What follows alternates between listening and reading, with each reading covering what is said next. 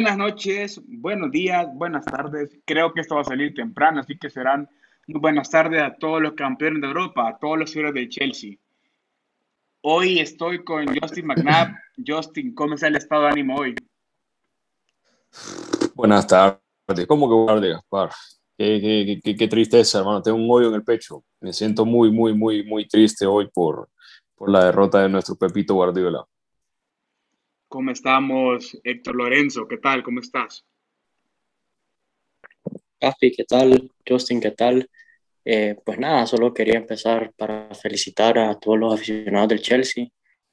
Eh, una Champions complicada, pero más que justa, pues de la forma que lo ganaron. Y quiero escuchar a estos dos fenómenos hablar de lo que para mí es y sigue siendo el mejor entrenador de la historia del fútbol en Pep Guardiola nos llenamos de guardiolismo para empezar el programa, nos llenamos de juego de posición, nos llenamos de fútbol, pero ¿qué dejó de hacer Pep y qué hizo Chelsea? Justin, empezamos con vos. No, no, empecemos con vos, Gaspar, por favor. Vos sos el que más sabe y creo que vos tenés las respuestas. Por favor, danos, danos tu pincelada. Bueno, gracias por esas palabras. La verdad que yo creo que Guardiola se imaginó un partido donde iba a tener, iba a disponer de la pelota casi todo el tramo del partido. Él sabía que el, que el Chelsea era un equipo que quería quitar la pelota, quería desubicar a Kanté de posición, quería que sus jugadores, sobre todo el Gundogan, que quería que Bernardo Silva, ¿por, qué pone Bernardo Silva? Porque quiere que participe en el juego, quiere que colabore. Que, vos ves el medio campo del, del City y te fijas que hay tres jugadores que quieren la pelota, que quieren tener la pelota, que buscan tener la pelota, Vos tenés en Bernardo Silva, en Kevin De Bruyne, que hizo un partido triste porque nunca encontró una zona donde podía ejercer superioridad eh, ni cualitativa, ni posicional, ni numérica. Nunca le llegó la pelota en condiciones tampoco. Entonces yo creo que esto eh, aupó a que el City jugara mal también.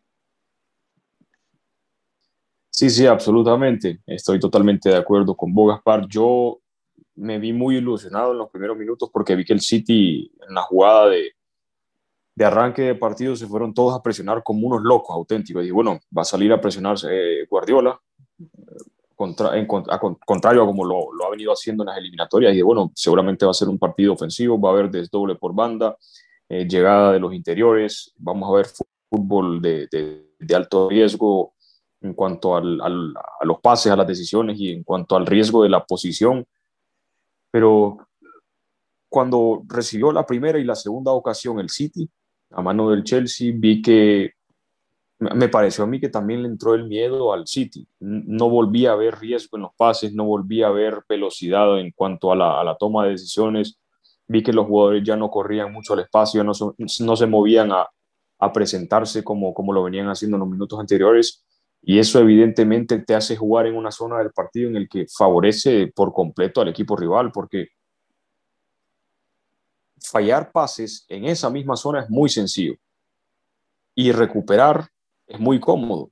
Y eso fue exactamente lo que hizo el Chelsea a partir del minuto 10 o 12 hasta el 45, donde, donde consiguió el gol y consiguió muchos, muchos contragolpes que, que le permitió el City por esa misma incomodidad posicional que, se generó a, partir de, del miedo. Y bueno, terminó en, el gol de, de, Havertz, que realmente fue con bastante suerte. Me parece a mí que adelanta el balón y lo adelanta tan mal que se iba el balón hacia, hacia la línea de fondo, pero el rebote en Ederson hizo que se detuviera el balón y que, y que le quedara de frente. Pero bueno, me parece que el partido sin duda, sin pensar demasiado en el resultado, se pierde en el primer tiempo en cuanto al juego, por, por la poca confianza que generó el, el City, porque así entró también en el segundo tiempo el, el equipo, poco perdido, poco eh, desesperado quizás en la toma de decisiones y, y, muy lento, me pareció lentísimo, la intensidad creo que no estuvo ahí, tal vez en, en cuanto a la presión tras pérdida, no en presión alta, pero sí presión tras pérdida al jugador poseedor del balón, pero lamentablemente no, no, no hubo la velocidad en las transiciones que me hubiera gustado. Y fíjate, ya para darle entrada a Chelsea, yo eh, creo que más bien lo que le falló al, al, City fue la presión tras pérdida, precisamente. No juntaron muchos pases, no juntaban muchos pases, el medio campo eh, con Gundogan, con, con Kevin De Bruyne, con Bernardo Silva, no funcionó, no funcionó porque lo podemos ver. Y tras perder el, el City no estaba junto. Y al no estar junto, que llevan los descolgados, que le llevaban jugadores importantes del Chelsea, Havertz, Mount, que atacaban esos espacios. ¿Cómo es el Chelsea? Chele, ¿qué te pareció? ¿Qué, qué, qué, qué, qué destacas del Chelsea? Eh, sí, Gaspi, estoy totalmente de acuerdo con lo que dijeron ustedes dos. Eh, primero, con lo que vos dijiste de que De Bruyne tuvo un partido malísimo, porque lo tuvo, eh, pero era más por el hecho de que no, como vos dijiste, que no pudo recibir la bola en ninguna posición correcta, daba que el Chelsea le cerraba todos los espacios. El Chelsea era un bloque defensivo perfecto, la verdad, eh, que no había forma de entrar. el partido de Kanté fue increíble, recuperó todos los balones, o sea, tuvo controlado él solo, tuvo controlado todo el medio campo, la verdad. Y lo del Chelsea no es nada nuevo, pues porque si vemos una entrevista que hizo Pep antes del partido con Ferdinand, él te cantó lo que iba a ser el partido del Chelsea. La línea 5, que era obvio, pero cerrar espacios por en medio, cerrar completamente espacios por en medio, con Kanté sirviendo de, de, de destructor de todo juego y Jorginho siempre bien posicionado, aunque no intervenía tanto, siempre bien posicionado para recibir y después para soltar el contragolpe rápido. El City buscó, como dijiste, asociarse con jugadores de buen pie, jugadores técnicos, tu Kundogan, tu tu Kevin De Bruyne, pero no tenían espacio, simplemente por en medio y por afuera quiero destacar el partido de Rhys James, que eh, una de las, de las dudas sobre la selección de Inglaterra es quiénes van a ser los laterales derechos. Y dicen que Rhys James tal vez no va, pero el partido de hoy fue impresionante. Él mantuvo la banda derecha completamente cerrada. Sterling Sterling, no sé por qué fue titular, quiero después que me explique, que me explique Justin y, Gaspi, que saben más de esto que yo, por qué apostó por Sterling si no venía siendo titular en este tramo final de, la temporada. Pero el partido de Rich James eh, es para destacar y también el de Christensen entrando después de, de Thiago Silva como, último defensor, eh, cerrando la saga, impresionante, toda bola aérea la sacó. Rudiger también imperial atrás. Eh, ese cruce que hizo en el primer tiempo al tiro Foden que quiero, quiero resaltar que, en, la narración 10 bien lo dijeron, que escucharon a Pep decir, Foden, ponete 9 o ponete centro delantero. Y ese fue en el momento que, que estaba De Bruyne antes, en ese instante. Eh, pero ese fue el momento de que el City creó su mejor jugada con Foden eh, de 9, tirando los desmarques atrás de los centrales. Creo que fue un pase de De Bruyne. El control no fue el mejor, pero el cierre de Rudiger fue impresionante. Y nada, eh, no creo que, que, Pep se haya equivocado. Lo único que creo es que que le comió el mandado y el partido del Chelsea fue perfecto. Mira, qué bueno que, que, que Chelsea menciona a Sterling, porque eh, nosotros con, con yo sí me escribió hoy a las 6 de la mañana y me dijo, ¿cuál es tu once para hoy? Él me dijo, Ederson, Cancelo, Díaz, Stone, Sinchenko, Fernandinho, Foden, Gundogan, Mares, De Bruyne, falso 9 y Raheem Sterling yo cuando vi el 11 de, de Justin, dije, ¿por qué, por, qué, ¿por qué, lo pone a Raheem Sterling? Y atinó con, con Raheem Sterling, Justin. ¿Qué le mirabas a, a, Raheem Sterling que podía darle al City y que no le podía dar a otro jugador en, en esa posición, Justin? Pues mano a mano, línea de fondo y, y peligro lo generó, sinceramente, en unas cuantas jugadas en el primer tiempo generó un par de ocasiones, una que estaba fuera de juego eh, de Bruin, pero si bien es cierto, no sé si ustedes lo notaron, Sterling recibió muchos balones de espalda. Es decir, tenía a, a Rhys James encima, lo cual mata a cualquier extremo. A un extremo tiene que recibir de frente. Y eso es porque la línea de los mediocampistas del City estaba atrás del pase.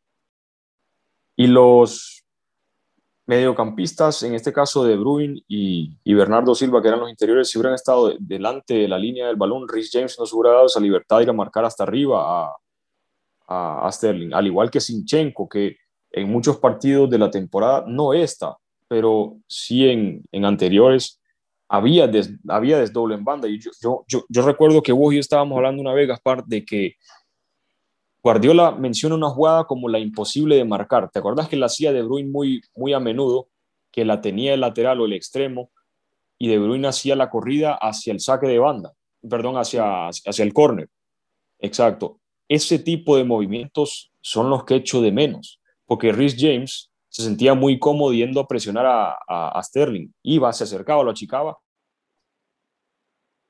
y no había un desdoble que, le quitara la marca a Sterling. Entonces estuvo todo el partido así, al igual Marés, muy pocas veces recibió y esas son, esas son las cositas y los detalles que, le quitaron profundidad y peligro al, al, City de, de Pep bien planteados por Tuchel y entiendo a Guardiola porque si ya encima estaba contragolpeando bastante el Chelsea, descolgar a los laterales iba a ser la, la hecatombe, seguramente terminando de decidir el, partido en el primer tiempo. Entonces, puedo comprender que no los haya soltado, pero no, yo creo que Sterling no tiene, no tiene culpa de, del partido que, que se hizo hoy. Es más, yo creo que generó un par de ocasiones buenas en el primer tiempo que no, no se pudieron concretar. De ahí, obviamente, las críticas que, que, vos y yo tenemos, Gaspar, clarísimas de la toma de decisiones de Sterling. Yo pongo un pack a Sterling, a Dembélé y a, y a Vinicius siempre. porque hacen una bien y tres mal, o la empiezan bien y la terminan mal. Y eso es algo que a la edad de Sterling yo creo que ya no se le va a quitar. Y... Pero bueno, en fin, eso es, con eso concluyo. Mira, hablemos un poco del segundo tiempo. entró, entró Fernandinho, también entró eh, Cunagüero.